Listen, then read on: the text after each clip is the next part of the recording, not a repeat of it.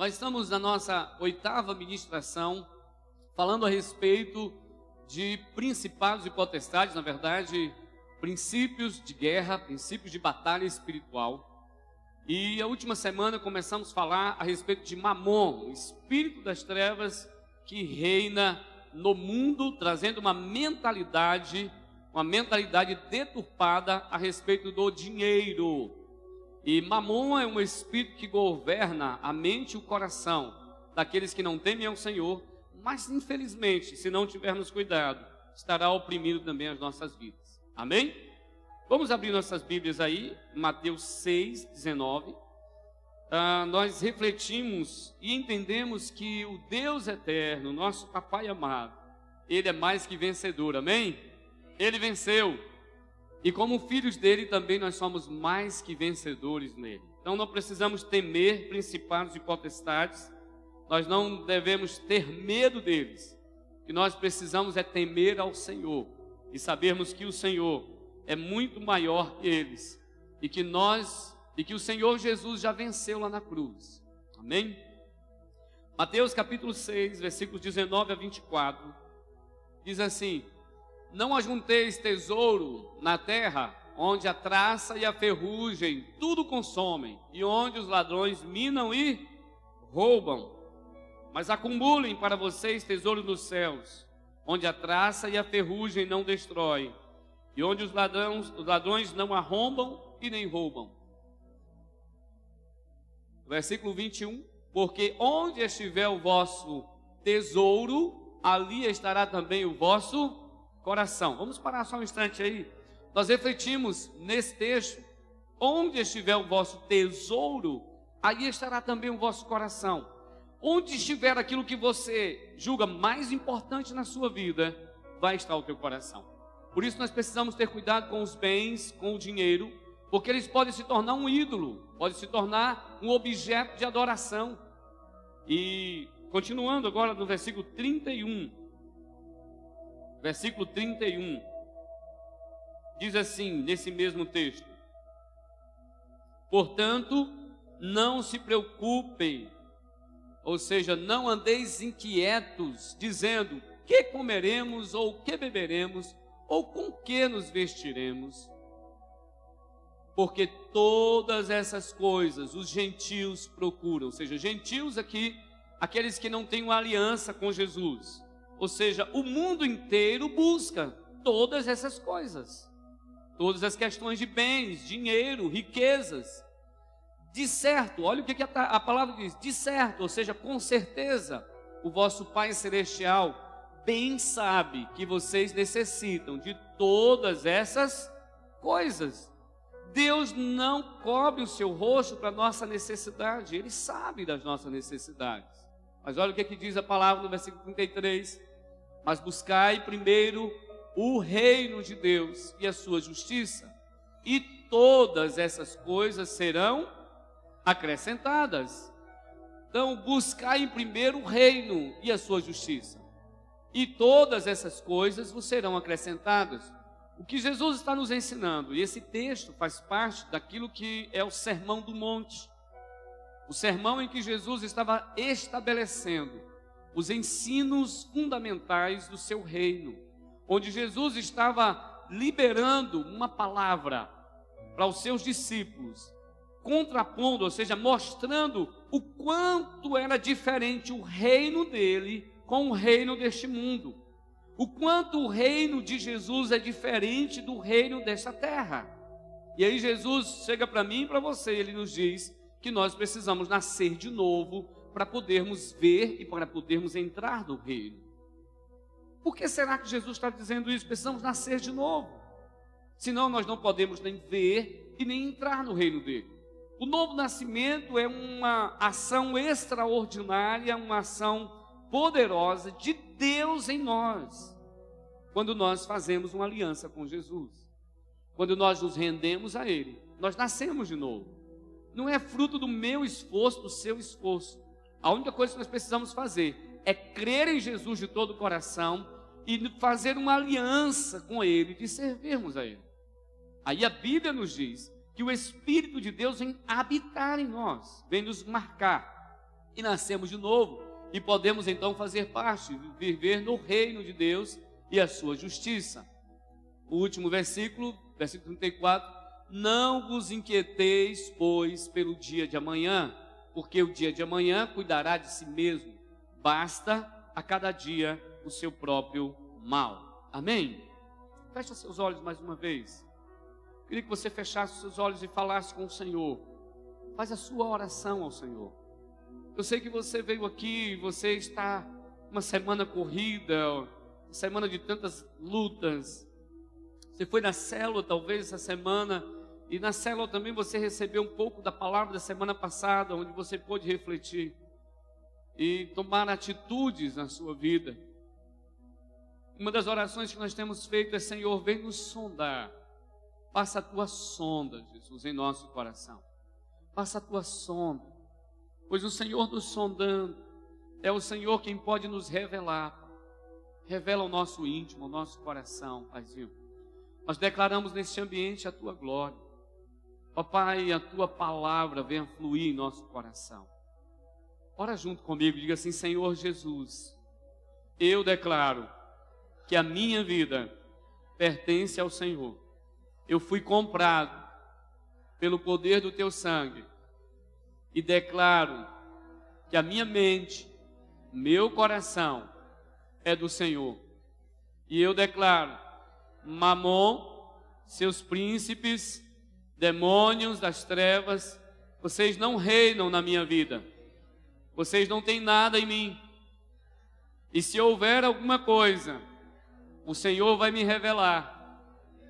Eu vou me arrepender, confessar, abandonar e guerrear, porque o Senhor já me deu a autoridade, e é nessa autoridade e unção de mais que vencedor que eu receba essa palavra na minha vida, em nome de Jesus.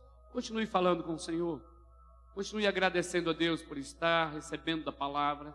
Pai, nós continuamos declarando que neste ambiente, a nossa mente, o nosso coração são selados por Ti, Pai. Os nossos ouvidos abertos, a nossa atenção voltada à Tua palavra. E que cada palavra que for ministrada aqui seja uma palavra do teu trono ao nosso coração. Espírito de Deus, nos ensina nesta noite, nos ensina e toda deturpação de palavras, toda distorção de palavras, nós rejeitamos e repreendemos. E ao redor deste ambiente, declaramos uma coluna de fogo da glória do Senhor. E declaramos e agradecemos, Senhor, pelo ministério dos teus anjos, anjos que ministram a palavra, a cura, anjos ministradores. Obrigado, Jesus. Continua manifestando a sua glória. Amém. Glória a Deus. Aleluia. Na semana passada, uma das coisas que nós pudemos ver foi algum dos enganos, os enganos que Mamon pode plantar em nossa mente. Uma deles, um deles é levar as pessoas a pensarem que o dinheiro pode resolver todos os seus problemas e assim se transforma num Deus. Queridos, o dinheiro tem seu lugar, mas ele jamais pode ser colocado como um Deus, aquele que resolve todos os problemas. O segredo para vencer esse engano é aprender a viver como filhos de Deus, amém? Segundo engano, fazer com que as pessoas perderem a noção da realidade e viverem de acordo com o controle dele e não de acordo com a realidade da pessoa. Ou seja, Mamon leva algumas pessoas que não têm dinheiro a viverem como se fossem ricas, dando calote, fazendo trapaças, enganando pessoas, querendo viver um estilo de vida que não é de acordo com a sua realidade. Da mesma forma, faz pessoas que têm dinheiro viverem uma vida de miséria, só acumulando, sem usufruir daquilo que possui. Isso é influência de Mamon. Terceiro engano que nós vimos semana passada, ele leva as pessoas a estabelecer ídolos no coração, só reforçando esse princípio. E o quarto, levar pessoas, retorna só um pouquinho, favor. Levar as pessoas a serem limitadas pelo dinheiro que possuem e não pela fé que possuem na provisão de Deus, o nosso Pai. Então, muitas vezes as pessoas não têm parado para perguntar a Deus: o que é que o Senhor quer para a minha vida? O que é que o Senhor quer para a minha família? As pessoas simplesmente olham o que é que meu dinheiro dá. Quando nós nos limitamos a apenas aquilo que nós temos, eu não estou falando que você deve colocar sua mão, né? Quando o pessoal não coloca o seu chapéu onde sua mão não alcança. Não é isso. Você não vai fazer aquilo que você não deve, não pode fazer. Mas ao mesmo tempo você precisa dizer, Deus, o que é que o Senhor tem para mim? Que carro o Senhor quer que eu, que eu use? Que casa o Senhor quer que eu more? E aí você vai perguntar a Deus. Você vai andar em intimidade com Ele. E Deus fala assim: Eu quero te dar isso, meu filho. Então se abra para receber o que Deus tem para te dar. Não viva limitado às suas condições que você tem agora, mas sonhe os sonhos de Deus. Amém? Não são os sonhos carnais. Não é aquilo que a gente deseja mirabolantemente. Não. Mas aquilo que o Espírito Santo ministra no nosso coração. Porque se Deus ministrar o nosso coração, Ele vai prover. Amém? Essa provisão de Deus não significa que você vai sair por aí comprando tudo para assim, não, Deus colocou em meu coração e eu vou comprar. Isso é engano, isso é mentira. Aquilo que Deus coloca em nosso coração como promessa, Ele vai prover, Ele vai prover. Então, busque do Senhor e Ele vai nos direcionar, Ele vai te direcionar. E tudo aquilo, lembre-se sempre, tudo aquilo que Deus quer para a nossa vida, ele vai prover, Ele vai providenciar o dinheiro, Ele vai dar condições. Então se abra para o sobrenatural de Deus. Amém? Agora, o dinheiro, ele é mau, ele é maligno em si mesmo? Não, queridos. O dinheiro é neutro em partes. Pois o amor ao dinheiro é que é a raiz de todo o mal. E alguns, por desejarem dinheiro, desviaram-se da fé e afligiram-se afligiram a si mesmos com muitos sofrimentos. Está lá em Timóteo, 1 Timóteo 6,10. Riqueza deste mundo ímpio não é para aquilo que Deus tem para nós. Dinheiro, mamon é algo que pode ser adorado, amado. Jesus se refere a ele como um espírito que repousa sobre o dinheiro. O dinheiro não é algo mal em si, mas também não é neutro. Depende para o que ele foi consagrado. Foi consagrado a quê? Foi consagrado à bebida, foi consagrado à prostituição, foi consagrado à ganância, à cobiça, foi consagrado à miséria. Para o que foi consagrado o dinheiro que está nas suas mãos? A quem você consagrou? Como é que nós consagramos o dinheiro que recebemos? Em primeiro lugar, agradecendo a Deus. Fala para seu irmão assim: ó, gratidão gera multiplicação e gratidão santifica. O apóstolo Paulo, guiado pelo Espírito Santo, diz que todos os alimentos são bons, desde que sejam recebidos com ação de graças. Primeira coisa que a gente precisa entender: gratidão. Da mesma forma, você jamais vai pegar 200 reais que você conseguiu de forma injusta, de forma desonesta, e vai chegar a Deus obrigado porque o Senhor me abençoou, né? Nosso país nós tivemos um episódio terrível não sei quantos se lembram de um deputado, não sei se foi estadual ou federal, lá em Brasília, que recebe, depois de receber uma, uma propina, eles foram orar. Pararam simplesmente para orar. Essa cena, eu não esqueço nunca essa cena. Para mim foi o ápice de algo terrível, de falta de temor a Deus. E nós precisamos ter cuidado com isso. Mas o que nós podemos fazer para consagrar? gratidão ao Senhor.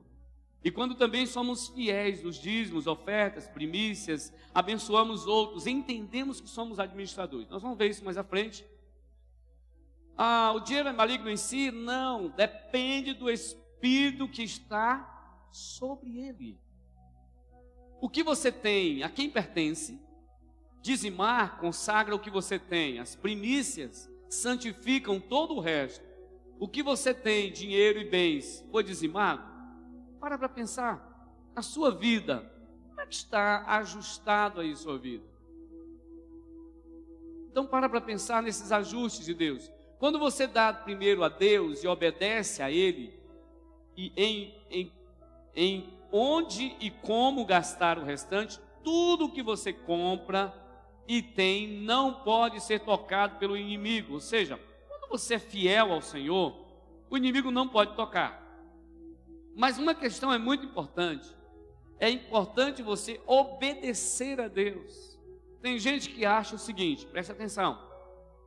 Ah, eu sou dizimista. A pessoa é dizimista, é ofertante, é primiciante, abençoa outras vidas, mas é descontrolado na vida financeira. Aí depois chega para Deus e fala assim: Mas Deus, eu sou dizimista, eu sou ofertante, eu não sei o que está acontecendo. Falta de sabedoria ao administrar. Falta de sabedoria, nós vamos ver isso um pouco. Mamon é uma entidade espiritual, ele precisa de um corpo, no caso, o dinheiro. Quem tem o domínio sobre os seus bens e recursos? Quem é? Quem é que está dominando a sua forma de ganhar dinheiro e a sua forma de gastar dinheiro? Quem dá as regras? Quem dita as regras na sua forma de lidar com o dinheiro? É a mentalidade do mundo ou é a mentalidade do reino de Deus através da sua palavra? Qual foi a fonte e de que forma foram conquistados os bens que você possui? O diabo tem algo contra você nesta área, em relação ao seu passado? Qual é o conserto que você precisa fazer? Nós temos repetido sempre aqui a palavra em João, capítulo 14, versículo 30, onde Jesus falou: aí vem um príncipe deste mundo e ele não tem nada em mim. Ou seja, Satanás não tinha nada para acusar Jesus. Satanás não tinha nada para acusar Jesus. Agora, preste atenção aqui, queridos, uma coisa. Nós estamos refletindo, e é muito interessante a gente entender toda essa reflexão e ministração que estamos recebendo. Tem um propósito específico: nos preparar para a vinda de Jesus. Fala para seu irmão, fala assim: Jesus está voltando e ele está preparando uma noiva que é a sua igreja. Amém? É nos preparar para que nós puder, para que a gente possa entender o nosso papel aqui na terra. E como filhos de Deus, como igreja do Senhor, ir de encontro e guerrear contra a mentalidade mundana que está invadindo a nossa mente como filhos de Deus. Queridos, é muito sério nós entendermos a ação dos principados, os espíritos das trevas que operam na mentalidade, trazendo uma cultura, trazendo uma mentalidade, uma forma de pensar, uma forma de falar, uma forma de viver, de agir em todas as áreas da vida. Quando nós falamos a respeito de Mamon e que Mamon não pode reinar, que Mamon não pode nos levar a viver na dependência dele, porque Mamon é o espírito das trevas que age na área do dinheiro. E no dinheiro, através do dinheiro, Jesus disse: Onde estiver o vosso tesouro, aí vai estar o vosso coração. Então, o que nós precisamos entender é que o nosso maior tesouro precisa ser Jesus, que o nosso maior tesouro precisa ser o reino de Deus. A nossa vida precisa ser voltada para Ele. Aí o Senhor vai nos acrescentar tudo o que nós precisarmos. É esse o estilo de vida que Jesus nos ensina. Agora, é importante a reflexão. O que é que Satanás tem na minha vida? E tudo que você possui, o que é que tem que você conquistou de forma errada? De forma de trapaça, de forma de engano, de mentiras. Deus quer nos limpar, porque Através de quê? Arrependimento, confissão, quebrantamento diante do Senhor. E em algumas situações, eu já citei aqui o próprio exemplo da minha vida, em algumas situações, nós vamos precisar fazer restituição.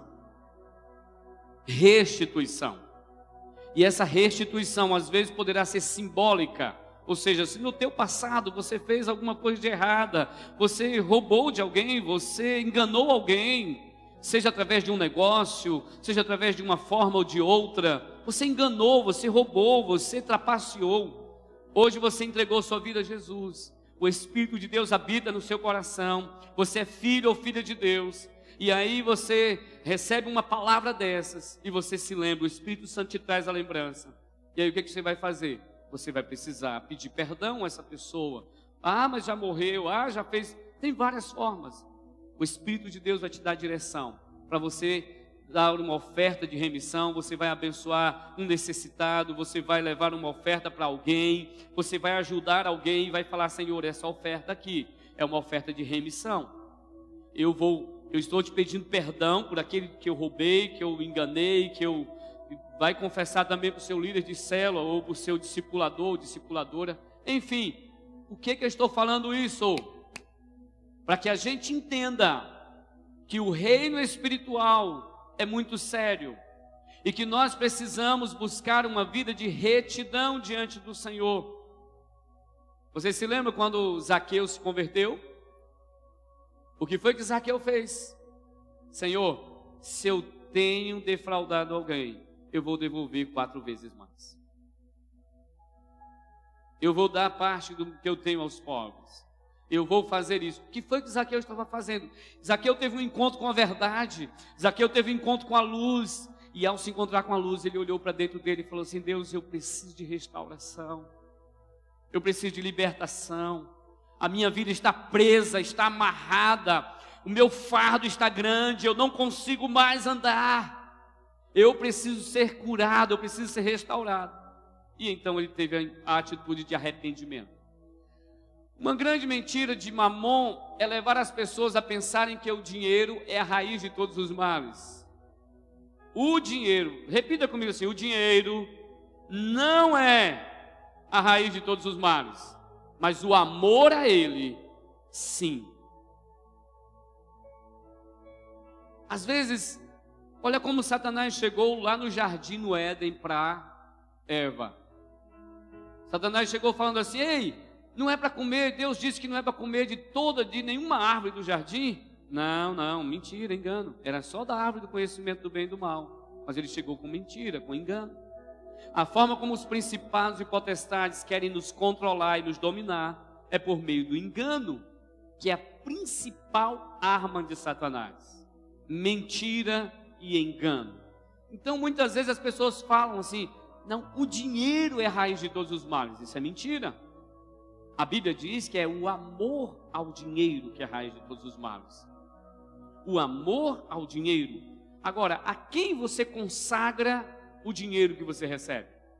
Você sabia que muitas vezes, quando você recebe um salário mínimo, quem trabalha aqui ganha e tem a alegria e a graça de Deus também de ganhar um salário mínimo, e aí você chega e fala assim: hum, hum, essa merreca não vai dar para nada. A quem você está consagrando? Ao espírito de miséria, porque você está consagrando a uma miséria que não vai dar para nada. Mas se você pegar como Jesus pegou cinco pães e dois peixinhos, e Jesus fez o quê? Graças te dou, Senhor.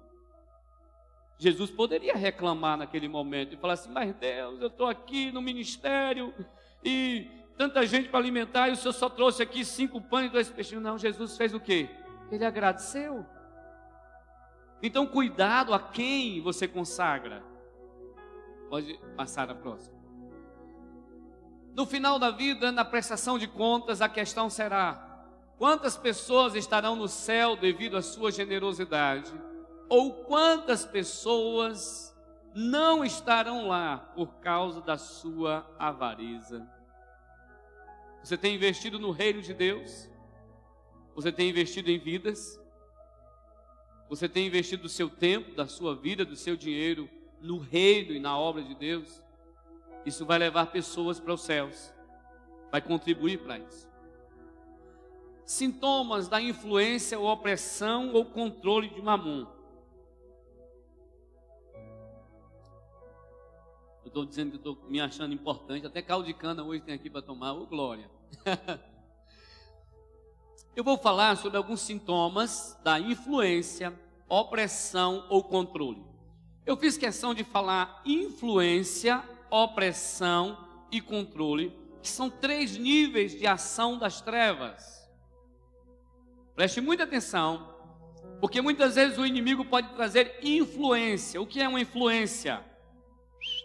Uma influência é apenas uma ação isolada que vai trazer uma certa direção em algum momento das nossas vidas. Exemplo, uma influência das trevas em nossas vidas, muitas vezes, é a influência do inimigo de nos fazer ser consumistas. Comprar sem necessidade é influência.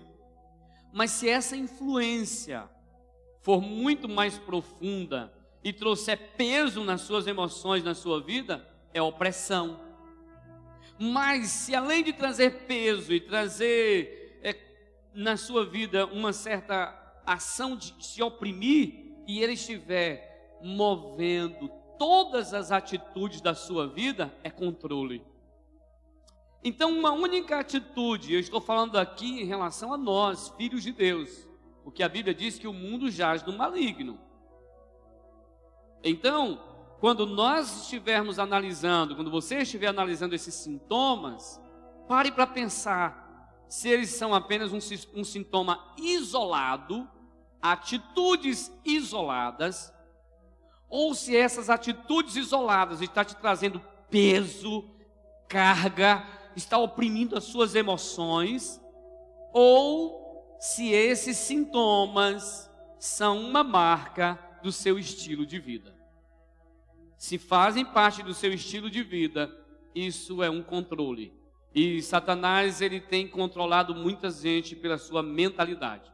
Então, o primeiro sintoma de que alguém está debaixo da influência de mamon, da opressão ou do controle, dificuldade em dizimar, ofertar, de primiciar, dividir abençoar com alegria. Fala assim para o seu irmão, fala assim: a Bíblia diz que Deus ama ao que dá com alegria.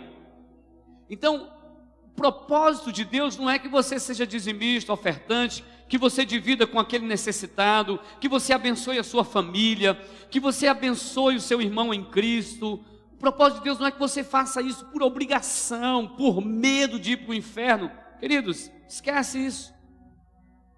A Bíblia nos diz que Deus ama o que dá com alegria. E quando é que você vai dar com alegria? Pergunta para o seu irmão assim: quando é que você vai dar com alegria? Quando o seu coração, olha para ele e fala assim: quando o seu coração estiver totalmente em Jesus. Verdade? Enquanto o teu coração não estiver totalmente em Jesus, totalmente desprendido nele, você ainda vai, estar, vai vai, vai ofertar, vai abençoar outro, fala assim, mas isso aqui eu podia guardar, como é que eu vou dar para aquele fulano ali fazer a feira dele, como é que eu vou dividir com fulano, é tão pouco, abençoe, amém? Abençoe, mas tem mais, com alegria, ou pela motivação correta, o que é a motivação correta, queridos?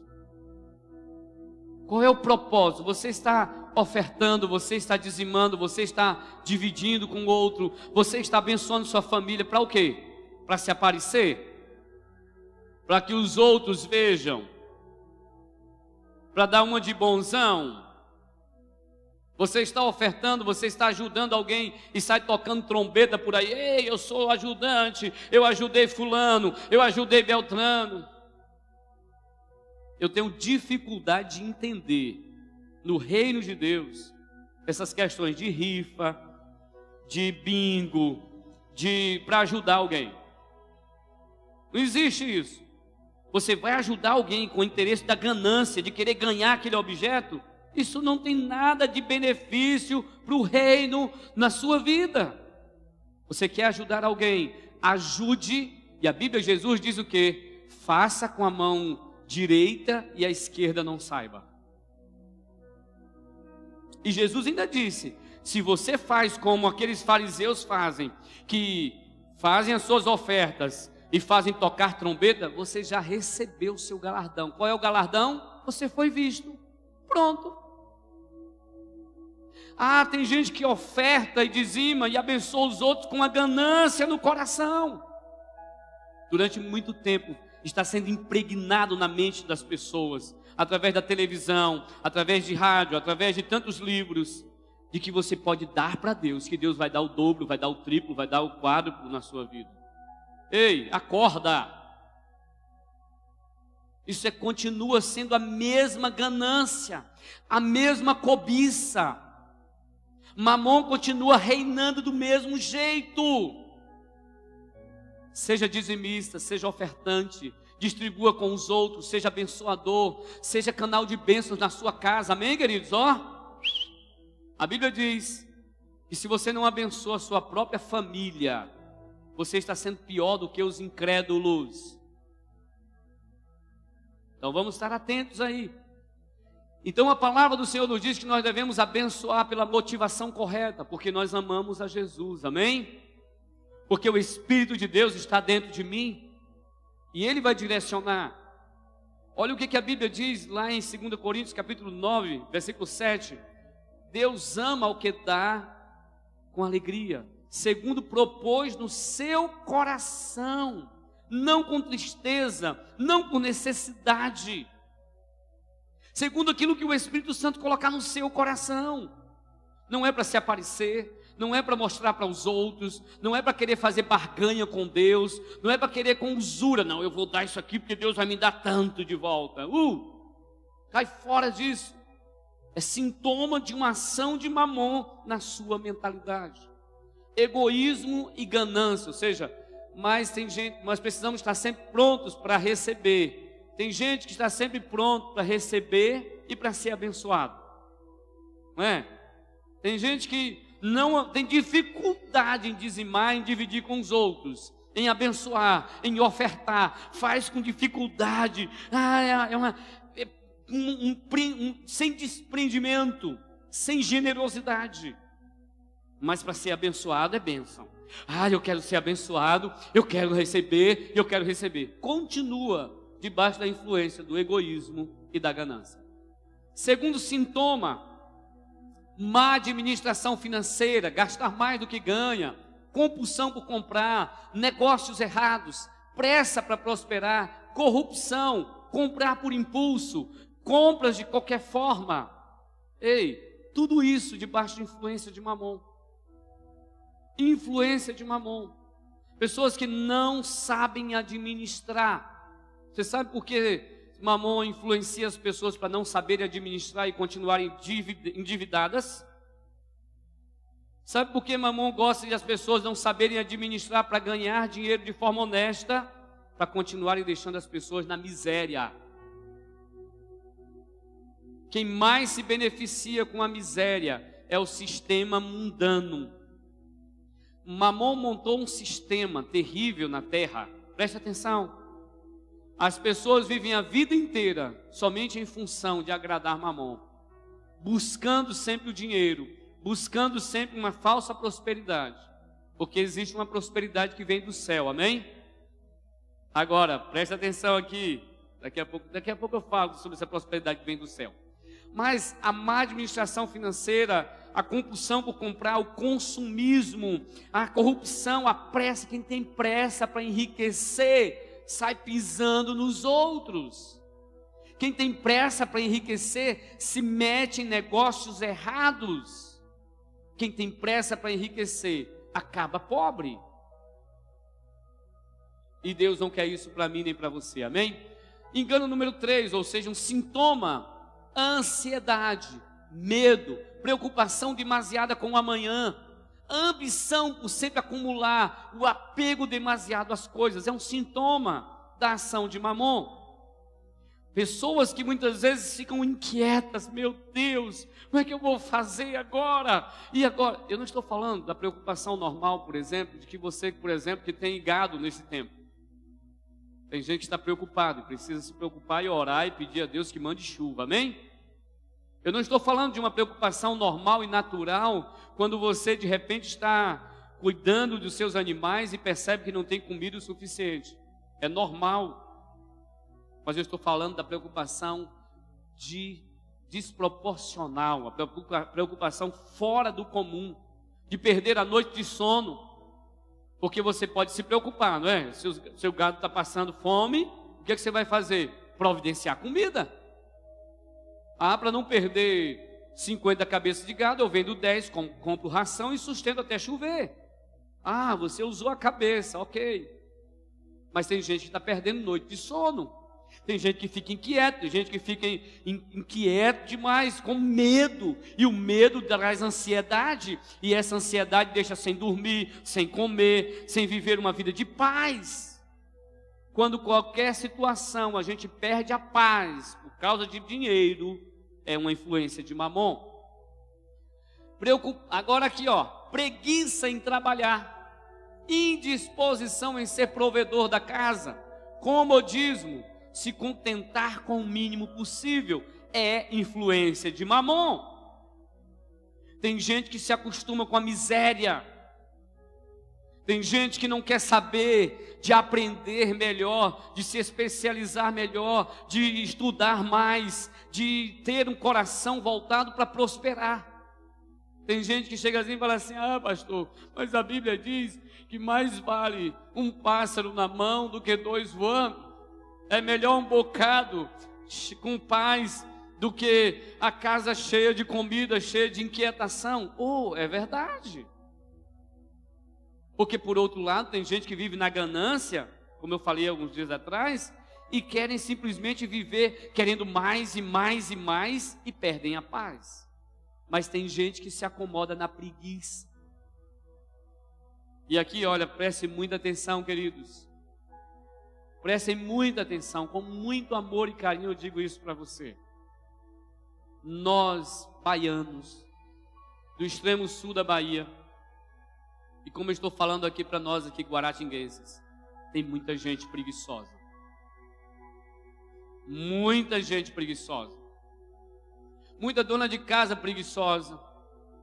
Muito homem preguiçoso. Muito homem preguiçoso. E aí, queridos, é influência de mamon. Porque quer continuar deixando as pessoas na miséria, na sujeira, na bagunça, na desordem, na desorganização, é influência de Mamon. Porque Mamon quer deixar as pessoas na miséria. Não quer levar as pessoas a terem sabedoria para ganhar dinheiro, sabedoria para prover a sua casa, sabedoria para crescer justamente, honestamente e sendo fiel ao Senhor. Então, essa preguiça de trabalhar, esse comodismo de se contentar muitas vezes com o mínimo possível, se contentar com Bolsa Família, se contentar apenas com aquilo que está recebendo do governo no auxílio. Quem se lembra aqui do ano passado, para se conseguir um ajudante de pedreiro dava trabalho? Porque tinha muita gente recebendo 600 reais por mês e dava trabalho conseguir um ajudante de, de serviço para servente de pedreiro. Porque as pessoas simplesmente se contentaram em receber o mínimo possível. Eu não estou falando que é errado você receber uma ajuda, você receber um auxílio. Não, é direito, é um auxílio, amém. Mas não se contente apenas com isso, não se acomode apenas com isso. Se levante. Em nome de Jesus, a preguiça em todos os níveis. Preguiça de estudar é ação de mamon no coração. Preguiça de aprender, preguiça de querer é, é, buscar aprender mais na sua profissão e crescer mais na sua profissão. É mamon reinando, controlando a mente muitas vezes e achar, não, aqui tá bom, eu não vou querer mais não, aqui tá tão bom vivendo na miséria. Acorda, e que em nome do Senhor Jesus, o Senhor venha tirar toda a mentalidade, tanto da ganância, tanto da cobiça, como também da preguiça, em nome de Jesus. Um quinto sintoma, eu queria que a gente refletisse. Próximo lá. Não usufruir da realidade das bênçãos que Deus te deu, ser sovina, mão de vaca, viver sempre na mentalidade de pobreza. Tem gente que vive na mentalidade de pobreza.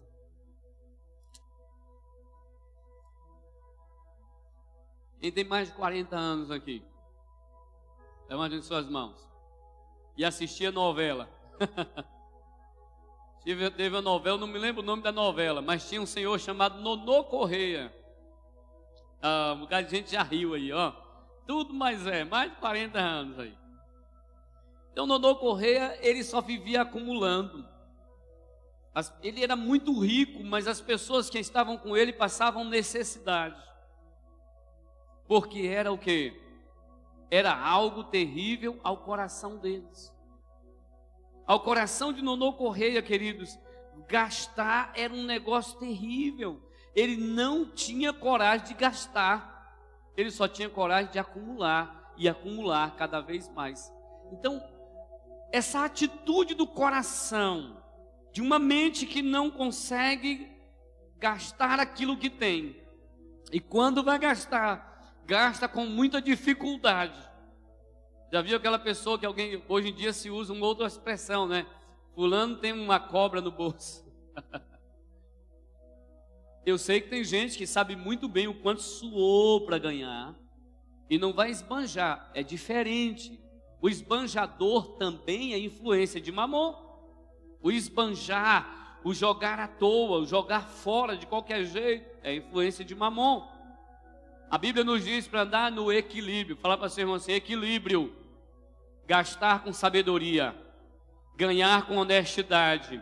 Esforço e fé. Amém? Então é uma ação, é uma mentalidade de pobreza e de miséria. Nossa cidade, nós temos várias pessoas que a gente poderia citar, de fazendeiros que vivem uma vida de miséria, possuem muito, mas andam como mendigos, como pessoas, comem como mendigos, pessoas que não desfrutam daquilo que possuem, é a ação das trevas. Sexto sintoma, mentalidade de que a pobreza e a miséria é sinal de santidade, de humildade e de espiritualidade. Eu vou dizer uma coisa para vocês. Esse sintoma faz parte da, da mentalidade da nossa nação, que é impregnada pela religião dominante, de que quem tem dinheiro está pecando. Eu dizer para você que muitas vezes, quando você é abençoado, quando você prospera, tem gente que se sente mal por isso. Porque existe uma mentalidade de mamon, de que humilde é quem é pobre de que a santidade é possível para quem é pobre. Ah, é impossível ver alguém rico e dizer que essa pessoa anda em santidade e em verdade diante de Deus. É mentira e é engano de Satanás. Você vai olhar na Bíblia, todos os homens e mulheres de Deus que serviam ao Senhor eram pessoas de posse. Ah, mas Jesus nasceu na manjedoura. Você já parou para observar quais são os presentes que Deus mandou entregar para Jesus? Hã? Ouro, incenso e mirra. Logo os presentes de Jesus. Jesus usava uma túnica de linho, costurada de alto a baixo, diz a palavra. Ali, sem costura. Eu não sei, era uma coisa assim especial. Mas Jesus não vivia esbanjando. O apóstolo Paulo trabalhava duro para viver. Paulo não andava esbanjando, Pedro não andava esbanjando. Alguém fala assim: não, mas Pedro, quando foi chegar diante da, da, da porta formosa, que estava lá o aleijado, e o aleijado pediu uma esmola, Pedro não tinha, porque Pedro não tinha levado dinheiro naquele momento. E ele falou: Eu não tenho prata e nem ouro, mas o que eu tenho eu te dou, levanta-te e anda. Mas os discípulos de Jesus não eram miseráveis. A Bíblia fala que Jesus era acompanhado por várias mulheres de posses que abençoavam o seu ministério com as fazendas delas. Ou seja, o produto das fazendas era para abençoar também o ministério de Jesus. Não era um ministério pobre. Tinha momentos que faltou, naquele momento, ah, Jesus, onde é que a gente vai comprar dinheiro? Nem se a gente tivesse 200 dinheiro daria para comprar comida para todo esse povo. Jesus falou: dá-lhes voz de comer. Prosperidade de Deus é de Deus. Agora a questão é compreendermos qual o propósito de Deus em te fazer próspero. Eu costumo sempre dizer que se Deus nos deu mais do que a gente necessita para as nossas necessidades básicas, há um propósito de Deus para isso. Abençoar o reino, abençoar vidas e ser instrumento de Deus aqui nessa terra. Então, essa mentalidade de dizer que miséria e pobreza é sinônimo de santidade, de fidelidade a Deus, e sinônimo de espiritualidade, isso é mentira. Davi era rico, Salomão era riquíssimo, Jó rico demais. Abraão nem se fala, e tantos outros homens e mulheres de Deus. E olha, queridos, que a riqueza é algo tão precioso no reino de Deus, que lá no céu, as ruas que nós vamos andar, é de quê, irmãos? Hã? De ouro. Quando Deus mandou construir o tabernáculo, era algo esplêndido, algo precioso para Deus. Se a pobreza fosse realmente um princípio para viver no reino de Deus, por que Deus ia fazer, por exemplo, umas vestes sacerdotais no valor de 2 milhões e 500 reais? 2 milhões e 500 mil. As vestes de um sacerdote, o representante de Deus aqui na terra. Por quê? Se a miséria e a pobreza fosse algo que, do símbolo do reino de Deus. Ah, mas Jesus entrou em Jerusalém montado no jumentinho. Ok, era o propósito, cumprir uma profecia. E assim foi. Queridos, em nome de Jesus, também não devemos ir para o outro extremo, de que todo filho de Deus tem que ser rico, tem que ser milionário. Se não for milionário, está em pecado. Mentira. Isso é teologia da prosperidade.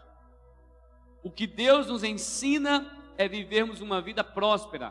Prosperidade para Deus, não é na visão humana. Prosperidade para Deus é caráter. Prosperidade para Deus é família abençoada, equilibrada, ajustada. Prosperidade para Deus, preste muita atenção aqui. Prosperidade para Deus não é apenas ter muito dinheiro. Prosperidade para Deus é andar com sabedoria, temor a Ele, nos princípios da palavra e sendo instrumento dele aqui na terra. Você pode ser muito cheio de dinheiro aqui na terra, mas não ser próspero para Deus.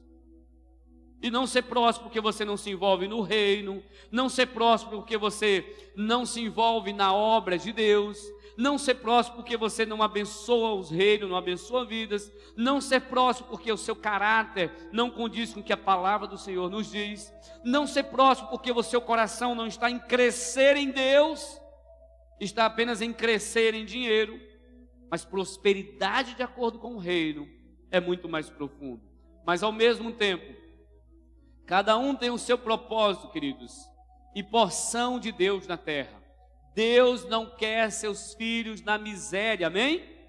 Amém, queridos? Olha para seu irmão e fala assim: meu irmão, Deus não quer seus filhos na miséria.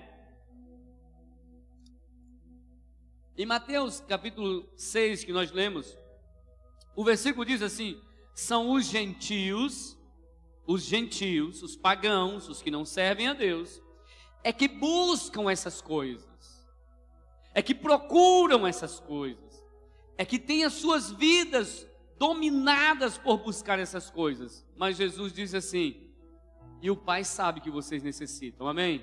Olha para seu irmão e diz assim: o Deus eterno, o nosso Pai, sabe das suas necessidades.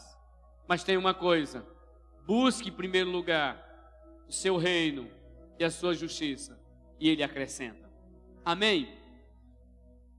Um outro versículo, em Romanos 8, 32, diz assim: ouça bem, aquele que não poupou seu único filho, como não nos dará também juntamente com ele todas as coisas? Está se referindo a crescimento espiritual, está se referindo a maturidade, está se referindo a, é, a dons espirituais e está se referindo também a bens materiais. O Deus eterno ele se preocupa com você. Mas a nossa mentalidade vai determinar o nosso nível de fé que iremos viver. E a nossa fé, a nossa fé na palavra é que vai determinar o quanto nós vivemos a prosperidade dos céus. Pode passar. Então, essas seis influências ou sintomas aí, precisamos parar para pensar se esses sintomas estão fazendo parte da nossa vida. E se estiver, é preciso pedir perdão ao Senhor. Três pensamentos para ficar livre das preocupações. 1 de Pedro 5,7 diz o que? Lançando sobre ele, vamos ler juntos? lançando sobre ele toda a vossa ansiedade, porque ele tem cuidado de vós. Deus tem cuidado de nós. Ele cuida de você. Ele cuida de você. Ele é um pai que cuida dos seus filhos. Amém? Então, pense dessa forma: tudo que eu tenho é um presente de. Tudo que eu tenho são cuidados. Deus está cuidando. Amém? Descansa nele. Tudo que eu tenho está disponível ao reino de Deus. E aí eu pergunto: será? Se Deus te pedir algo, você entrega? Lá no fundo do teu coração. Porque Deus ama o que dá com alegria. Então tenha esse pensamento. É presente de Deus, Ele cuida, mas precisa estar disponível também para o reino dele. Pode passar, por favor. Todo o sistema deste mundo é fundamentado e se move pelo controle, influência e opressão de Mamon. O valor das pessoas, o propósito de viver, a forma de encarar a vida e tudo relacionado a este mundo está marcado por essa entidade terrível. O mundo jaz no maligno. Nós crescemos nesse ambiente, queridos. O que eu e você precisamos parar e ter atenção é: ei, preste atenção, nós precisamos parar e refletir. O que é que deste mundo está influenciando a minha mentalidade. O que é que esse principado que domina e controla as pessoas através da cultura está influenciando a minha maneira de viver? É meu pensamento de miséria? Porque tem gente que você que hoje consegue uma coisa, mas continua chorando miséria. Amanhã consegue outra, mas continua chorando miséria. Porque o chorar miséria também é uma influência de Mamon. Viver lamuriando-se e chorando miséria vai ser sempre uma influência de Mamon. Porque Mamon não deixa as pessoas serem gratas e olharem para a sua identidade que está sendo abençoado por Deus. Mamon quer deixar que as suas palavras e o seu pensamento é sempre de escassez e que você está sempre precisando. Pode Passar, por favor. Nós, como filhos do Rei, Igreja do Senhor Jesus, precisamos resistir a esse espírito agindo de forma contrária do que do jeito que Jesus agiu. Olha o que, é que diz a palavra. Novamente o transportou o diabo a um monte muito alto e mostrou-lhe todos os reinos do mundo e a glória deles. E disse-lhe: Tudo isso te darei, se prostrado me adorares. Então disse-lhe Jesus: Vai-te, Satanás, porque está escrito: Ao Senhor teu Deus adorarás, e somente a Ele servirás. É a Jesus que nós precisamos servir, é a Ele que precisamos clamar e buscar de todo o coração. Pode passar. Como quebrar a influência de Mamon? De que forma? Nós já vimos situações de arrependimento que a gente precisa ter confessar, é? abandonar as práticas que alimentam esses principados, guerrear, amém? Então vamos lá, o que mais a gente precisa fazer? Proteja a sua vida dos ataques, amém? Como é que eu vou proteger minha vida dos ataques de mamon? Fidelidade, obediência, amém, queridos? Olha para seu irmão e fala assim: fidelidade e obediência nos protege dos ataques. Mas além dessa fidelidade e obediência, queridos, aquilo que eu já falei antes, faz uma análise da sua vida, faz uma análise daquilo que você tem. Se alguma coisa foi, foi construída com injustiça, com desonestidade, com engano, contrapassa, se arrependa, confesse e conserte em nome de Jesus. Pode ir passando. Pois a nossa luta não é contra pessoas, amém? Mas contra poderes e autoridades, contra os dominadores deste mundo de trevas, contra as forças espirituais do mal nas regiões celestiais. Ok, pode. Por isso, vistam toda a armadura de Deus, para que possam resistir no dia mal e permanecer inabaláveis depois de terem feito tudo Ok? Volta a só um pouquinho. A melhor maneira de destruir o inimigo é conhecê-lo. Napoleão Bonaparte foi quem disse isso. Mas eu não estou dizendo aqui que você precisa ser um especialista em conhecer o diabo. Mas conheça as formas como ele tem tentado te enganar. Conheça as estratégias que ele tem usado para enganar você. E se livre delas em nome de Jesus. Ok? A forma mais profunda e eficaz de vencer o inimigo é se submetendo a Deus e a sua palavra. Ande em em que? Obediência, aquilo que diz lá em Tiago, capítulo 4, versículo 7. Sujeitai-vos a Deus, resisti ao diabo e ele fugirá de vós. Então, obediência. Lembrando que depois de identificar a ação do inimigo, os próximos passos são se arrepender, confessar, abandonar as práticas e guerrear. Ok? Resista a amar o dinheiro. Fala para seu irmão assim: resista a amar ao dinheiro. Olha aqui, queridos. A minha alma, a sua alma, nossa carne, vai querer sempre amar as coisas, amar o dinheiro. Sempre o nosso, nosso eu carnal vai querer sempre amar as coisas e buscar essas coisas em primeiro lugar. Pois o amor ao dinheiro, vamos juntos, vamos ler juntos?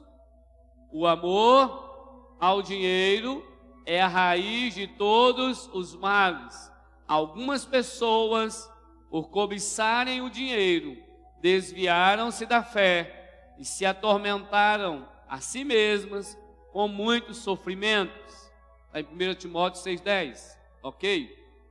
A voz da generosidade sempre será a voz de Deus. Amém?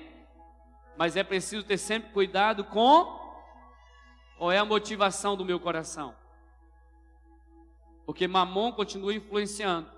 Mesmo quando você é generoso para se aparecer, mesmo quando você é generosa para só mostrar para os outros, mesmo quando você é generoso, só para querer fazer barganha com Deus. Sendo assim, fazer morrer tudo que pertence à natureza terrena, imoralidade sexual, impureza, paixão, vontades más e a ganância, que também é o quê? A ganância é o quê? Colossenses 3:5. Ganância é idolatria porque amor e paixão pelo dinheiro. Terceira coisa, terceira atitude, aplique seu dinheiro no reino de Deus. Abençoe. Agora, deixa eu dizer aqui para você, qual é o reino de Deus? A obra de Deus. E qual é a obra de Deus? Vidas sendo restauradas, transformadas, curadas, amém? Reino de Deus é onde Deus age, é onde Deus manifesta o seu poder. Pode passar. Por isso eu lhes digo: usem a riqueza deste mundo ímpio para ganhar amigos, de forma que quando ela acabar, estes a recebam nas moradas eternas, ou seja, aplique para a eternidade. Ok, mais outro. Pode passar. A onde a traça e a ferrugem não destrói, onde os ladrões não arrombam nem furtam. Pois onde estiver o vosso tesouro, aí também vai estar o coração. Quarto, seja fiel em todas as estações da vida. Fala para seu irmão, seja fiel quando tudo estiver bem. Seja fiel quando parecer que tudo está mal. Quem é fiel no pouco, também será fiel no muito. Quem é desonesto no pouco, também é desonesto muito. Assim, se vocês não forem dignos de confiança em lidar com as riquezas deste mundo ímpio, quem lhes confiará as verdadeiras riquezas? Se nas coisas mínimas você não é fiel, se Deus, ah, não, eu só vou poder abençoar alguém no dia que eu ganhar 100 mil reais. Abençoe com o que Deus tem te dado. Abençoe no reino. Abençoe a sua família. Abençoe a sua casa. Deus vai fazer multiplicar. O que importa não é o quanto temos, mas a quem pertence. Se pertencemos a Deus, então o dinheiro que temos, na verdade, é dele. Amém, queridos? Não importa o quanto temos. O que importa é se realmente o que temos pertence ao Senhor.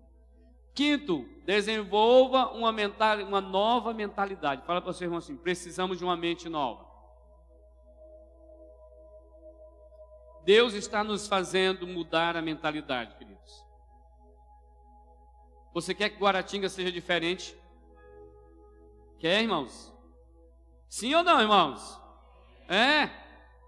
Olhe para o seu redor aqui, olhe para o seu lado. Você está vendo esse tanto de gente? Mas sabe quem mais vai fazer diferença nessa cidade? Você não tem um espelho aí não, né? É você, sou eu. É você. Quem mais vai fazer diferença é você. Quem mais vai fazer diferença sou eu. Na nossa atitude. Mas precisamos de uma mentalidade diferente. O nosso interior diferente. E aí, não se amoldem, amém?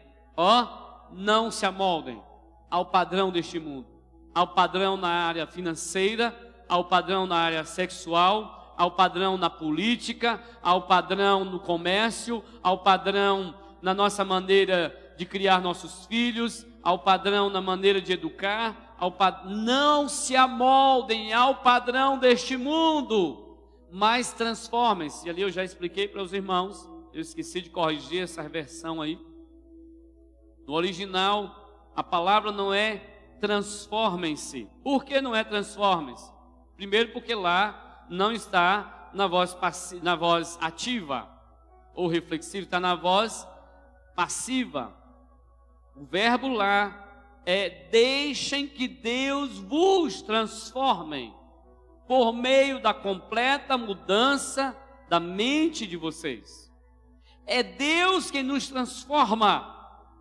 Quando Deus vê em mim e em você, verdadeiramente arrependimento, aí o Espírito de Deus transforma a nossa mentalidade.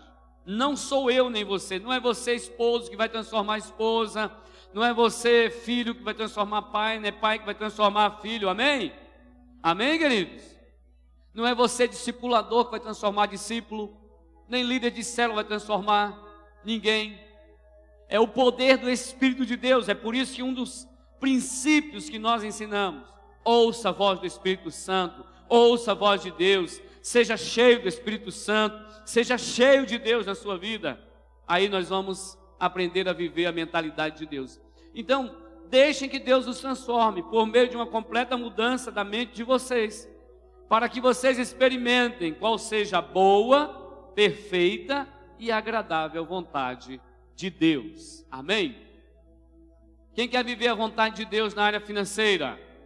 Amém? Amém? Mudança de mentalidade. Não podemos viver como o mundo vive. Há diferença.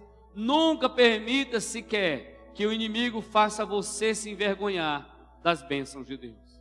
Deus tem bênçãos para você. Deus quer nos fazer viver uma vida de bênçãos, uma vida abençoada por Ele. Ok? Mas lembre-se do Senhor, do seu Deus, pois é Ele quem lhes dá a capacidade de quê?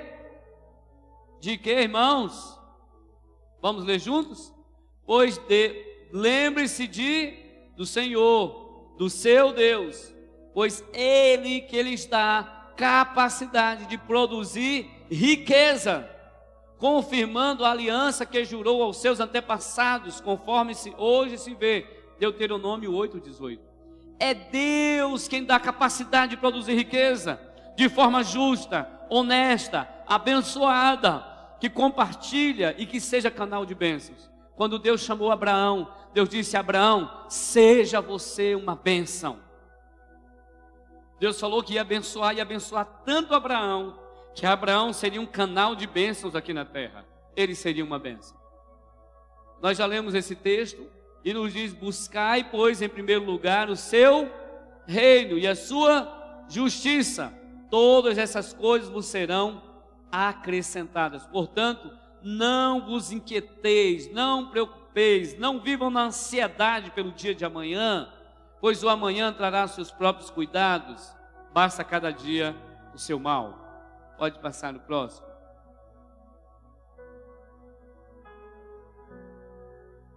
Tem o próximo aí. Tem. É a partir de agora uma mentalidade diferente para cada um de nós. Fecha seus olhos, amado. Se você ouviu todas essas palavras, se você não pegou a primeira palavra, a segunda, a terceira sobre Mamon, essa é a segunda palavra sobre Mamon. Para para ouvir, receba no teu coração. Aquilo que precisar de ajuste na sua vida, faça. O Senhor está nos levantando como guerreiros e guerreiras do Senhor, para que a mentalidade dessa cidade seja diferente.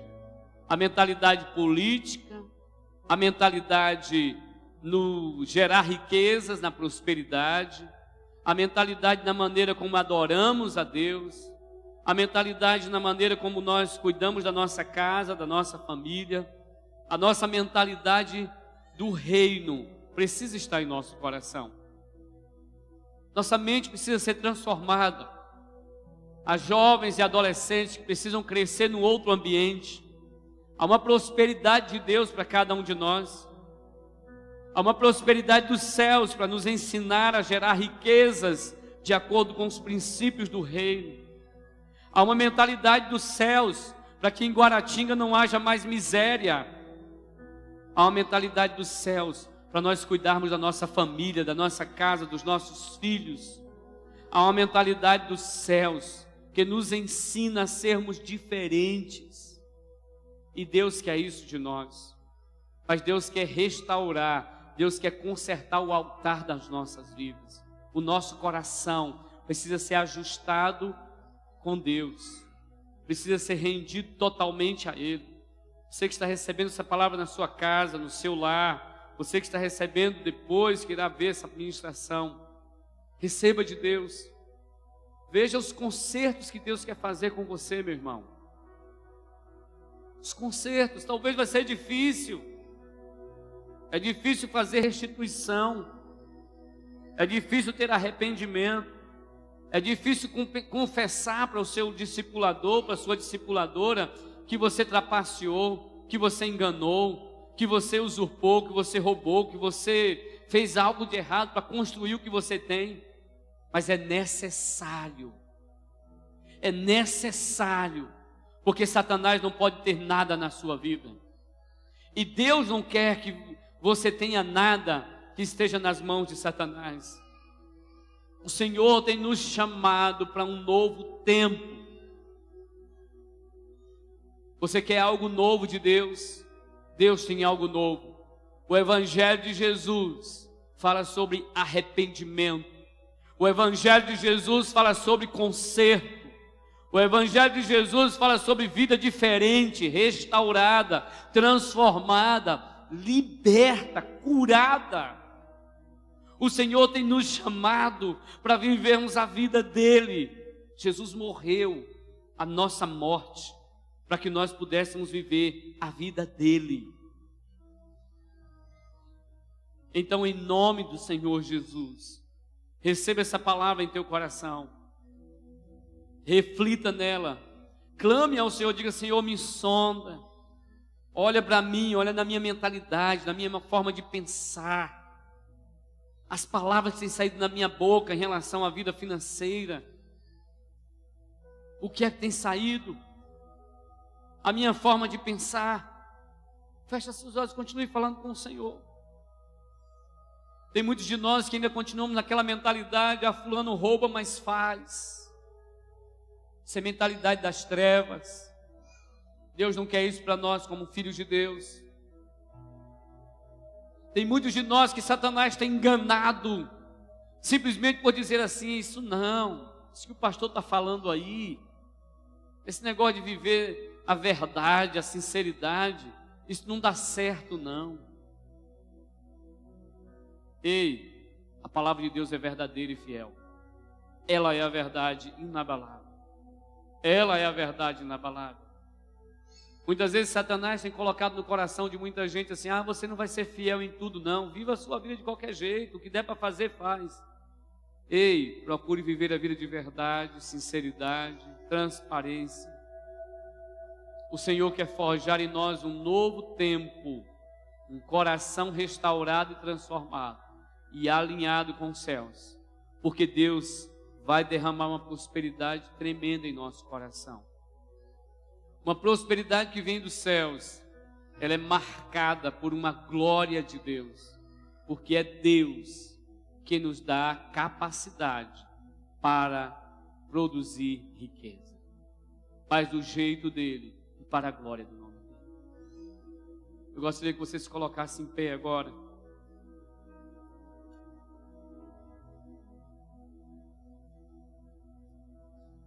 Fale com o Senhor, peça a Ele para continuar ministrando ao teu coração.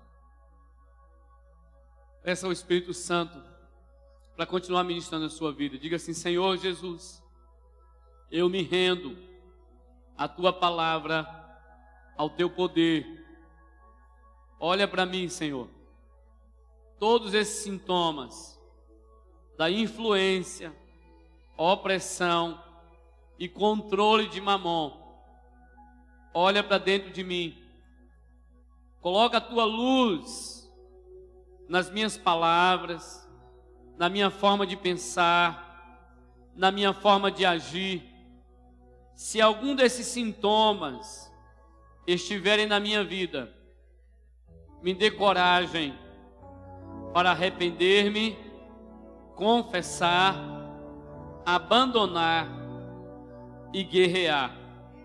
Senhor Jesus, por graça e misericórdia, eu te peço agora, sonda o meu coração, vê se há em mim algum caminho de engano e traz a tua verdade, e que a verdade da tua palavra, que eu tenho recebido, eu quero viver essa verdade, eu quero colocar em prática eu quero amar a verdade. E eu rejeito todo o engano das trevas, toda mentalidade e influência e opressão de Mamon, seus demônios, eu rejeito, eu cancelo e eu anulo da minha vida toda maldição das trevas. Senhor Jesus, eu consagro ao Senhor tudo o que o Senhor tem me dado, todos os bens que o Senhor tem me dado, eu consagro ao Senhor, consagro diante da tua presença, e eu declaro: nenhum deles irá dominar a minha mente, eles não irão me trazer ansiedade, medo, inquietação, e nem irão me trazer a segurança que só o Senhor pode me trazer. Eu confio no Senhor e na força do seu poder. Eu dependo de ti, Senhor. Vem transformar a minha mentalidade. Eu não quero viver como vivem as pessoas dominadas por Mamon. Eu sou livre, porque eu conheço o Senhor. E se o Senhor me libertar, verdadeiramente, eu sou livre para viver a liberdade do teu reino. Eu quero andar contigo em liberdade, para a glória do teu nome. Em nome do Senhor. Eu te agradeço, papai. Levante uma de suas mãos agora.